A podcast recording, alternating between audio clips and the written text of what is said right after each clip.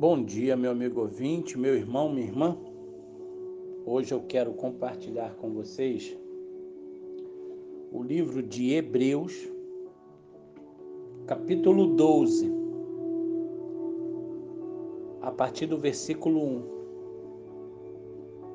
Eu leio assim: Portanto, também nós, visto que temos a rodear-nos tão grande nuvem de testemunhas, desembaraçando-nos de todo o peso e do pecado que tenazmente nos assedia, corramos com perseverança a carreira que nos está proposta.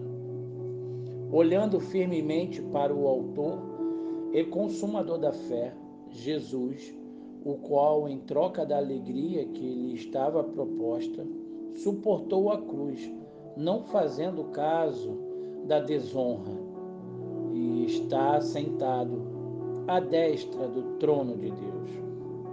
Considerai, pois, atentamente aquele que suportou tamanha oposição dos pecadores contra si mesmo, para que não vos fadigueis desmaiando em vossa alma.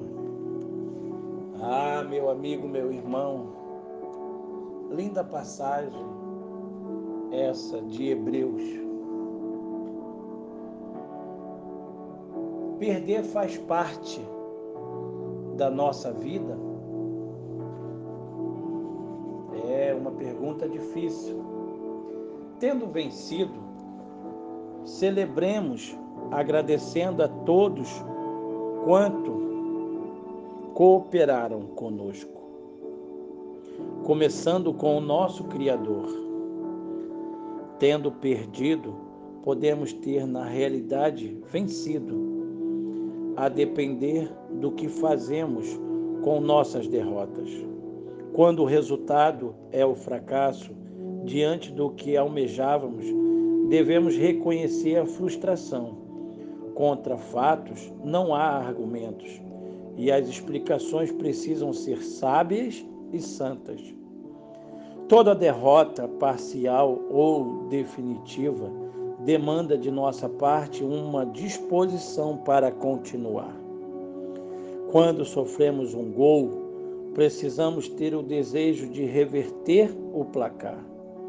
Será a nossa única chance, terminada a partida ou o campeonato, precisamos voltar para o campo e mudar a história. Voltaremos melhores porque aprendemos e aprendemos se refletirmos.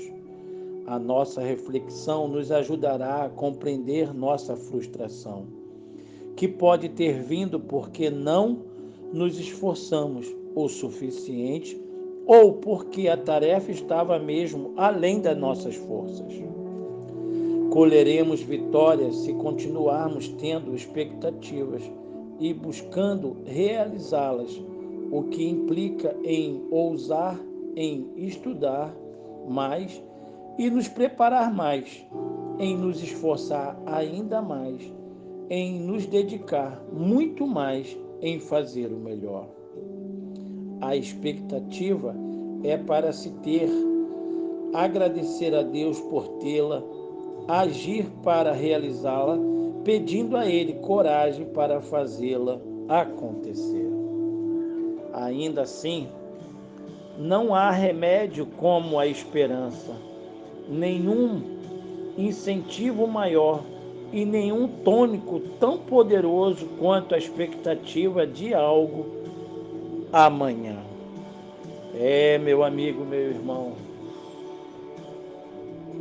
Assim entendemos que perder também pode ser o resultado melhor em certas circunstâncias, porque nós temos em Deus a nossa verdadeira confiança, sabendo que, como filhos que somos, amados do Pai, Ele, para os seus filhos, sempre terá o melhor.